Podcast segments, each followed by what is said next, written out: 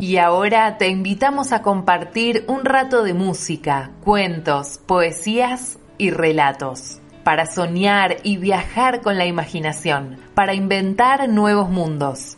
Ya comienza Todo es Poesía, con la conducción de Lucía Pochat por Radio Palabras del Alma.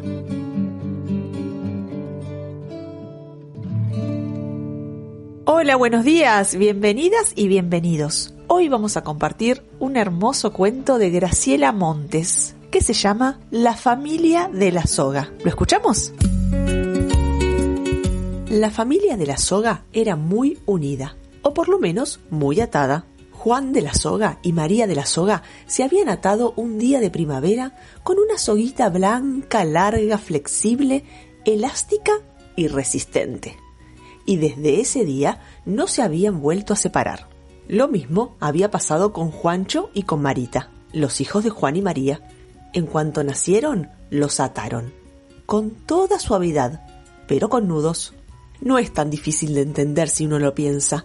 Marita, por ejemplo, estaba atada a su mamá, a su papá y a su hermano. En total, tres soguitas blancas anudadas a la cintura. Y lo mismo pasaba con Juancho y con Juan y con María. Claro que no era fácil acomodar tanta soga. Había peligro de galletas, de sacudidas, de tropezones, pero con el tiempo se habían acostumbrado a moverse siempre con prudencia y a no alejarse nunca demasiado por ejemplo, cuando se sentaban a la mesa, y cuando se acostaban a dormir, y cuando salían a pasear los domingos por la mañana. Los de la soga eran expertos en ataduras. La soga con que se ataban no era una soga así nomás de morondanga, era espléndida soga, elástica y extensible. Así que cuando Juancho y Marita iban a la escuela, que quedaba a la vuelta, María podía quedarse en su casa haciendo la comida, casi como si tal cosa, salvo que la cintura le molestaba un poco porque la soguita estaba tensa y tiraba. Lo mismo pasaba cuando Juan iba al taller, que por suerte quedaba al lado. A la hora de la leche no era raro ver a María, a Marita y a Juancho mirando la televisión mientras tres sogas los tironeaban un poco hacia la calle porque el papá todavía no había vuelto. De un modo o de otro, los de la soga se las arreglaban. Aunque claro, había cosas que no podían hacer. Por ejemplo, Juancho nunca había podido salir a dar una vuelta a la manzana con sus patines. Y eso era bastante grave porque Juancho tenía un par de patines relucientes con rueditas amarillas. Pero, ¿qué soga podía aguantar una vuelta a la manzana en dos patines? A María le hubiese gustado visitar a su amiga Encarnación, la de Barracas, pero qué esperanza. No se había inventado todavía una soga tan resistente. Eso a María le daba un poco de pena, porque era lindo charlar con Encarnación de tantas cosas. Y Juan también. A Juan le hubiera encantado ir a la cancha a cantar a lo loco el gol de ferro. Pero no, no podía. La soga no daba para tanto, y eso a Juan, muy en secreto, le daba un poco de rabia. Y Marita, por no ser menos, también tenía sus ganas, ganas de pasear solita hasta el kiosco. Sola, no, ahí estaban las sogas, las tres soguitas blancas, flexibles y resistentes. Y así siempre, por años, cuando una soga se ponía vieja, deshilachada y roñosa, la cambiaban por otra nueva, blanca y flamante. Los de la soga ya habían gastado más de 15 rollos de soga de la buena y habrían gastado muchísimos rollos más de no haber sido por la tijera brillante. Bueno, en realidad la tijera brillante siempre había estado allí, en el costurero, hundida entre botones y carreteles, pero nunca había brillado tanto como esa tarde, en una de esas, porque era una tarde de sol brillante como una tijera. Los de la soga estaban, como siempre, atados. María cosía un pantalón gris y aburrido. Marita miraba cómo María cosía. Juancho miraba cómo miraba Marita a María que cosía. Juan miraba a Juancho mirar a Marita que miraba a María que cosía. Y la tijera brillaba. Cada tanto María la agarraba y ¡tras! cortaba la tela. Y, mientras cosía, miraba las hoguitas enruladas en montoncitos blancos sobre el piso. En realidad María nunca había pensado mucho en las sogas. Ahora de pronto las miraba mejor, las miraba fijo y se daba cuenta de que les tenía rabia. Entonces, sucedió por fin lo que tenía que suceder de una vez por todas. María agarró la tijera y ¡tras!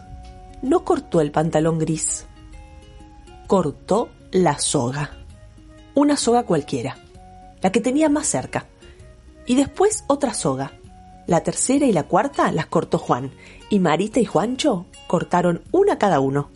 Las soguitas cortadas se cayeron al piso y se quedaron quietas. Pobrecitos de la soga. No estaban acostumbrados a vivir desatados. Al principio se asustaron muchísimo y casi casi salen corriendo a comprar otro rollo. Pero después, Juan dijo en voz baja, Casi casi me iría a la cancha de ferro que hoy juega con River. Y María dijo en voz alta, Casi casi me iría a visitar a Encarnación, la de Barracas. Y Juancho corrió a buscar los patines de las ruedas amarillas. Y Marita dijo chau y se fue al kiosco del andén a elegirse dos revistas. Esta vez, los cuatro de la soga pasaron cuatro tardes, todas distintas. Se volvieron a encontrar a la nochecita. Estaban cansados porque no era fácil andar solos y para cualquier lado. Juan y María se abrazaron muy fuerte y se contaron cosas. Juancho contó mientras se desataba los patines que en el barrio tenía un amigo que se llamaba Bartolo. Marita contó que junto al kiosco del andén siempre había campanillas azules y geranios rojos. De la soga no hablaron más. ¿Para qué iba a hablar de sogas una gente tan unida? Nace una flor, todos los días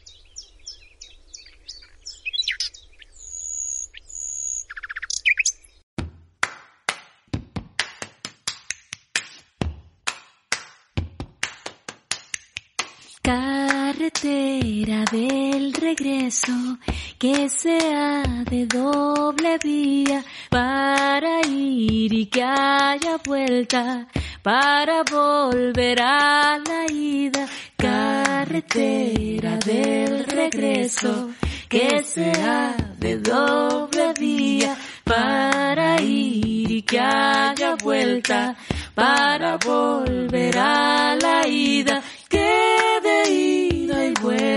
tenga. Abrazo de bienvenida.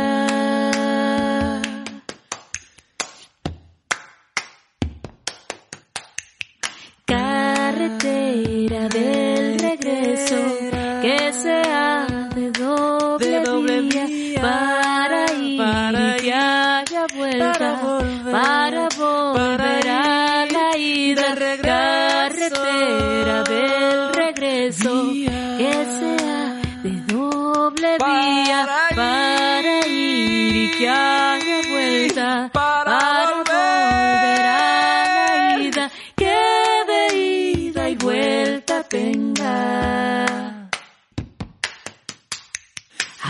abrazo de bienvenida.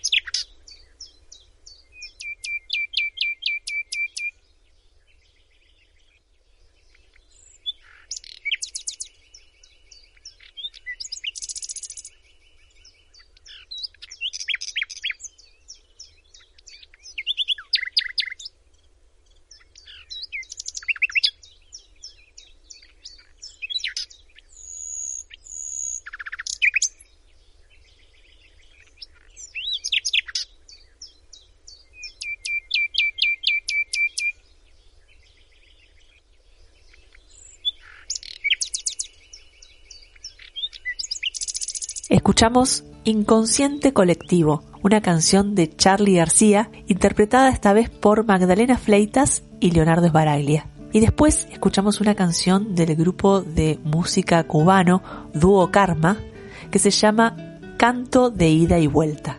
Hoy estamos transitando el programa número 20 Gracias enormes a esta hermosa radio que es Palabras del Alma. Gracias infinitas a Gustavo en la operación técnica que hace la magia de la edición para que el programa salga lindo y podamos compartir todos cuentos, canciones, poesía. Hoy nos vamos a despedir con un canto de primavera, de la mano del grupo de música Pim Pau. Nos vamos con el canto del colibrí y el florecer del jacarandá. Un abrazo inmenso. Hasta la semana que viene.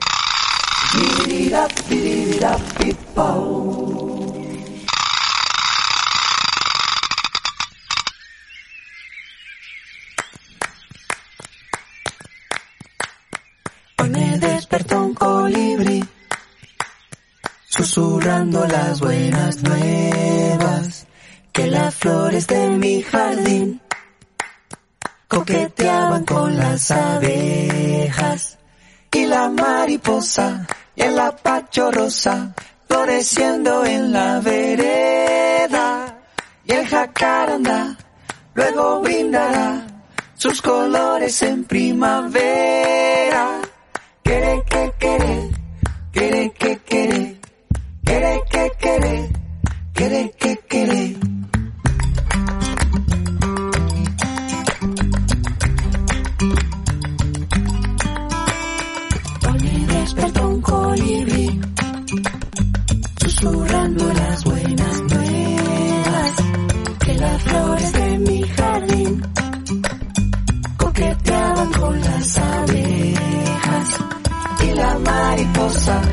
y el apacho rosa floreciendo en la vereda, y el jacaranda luego brindará sus colores en primavera. Quere, quere, quere,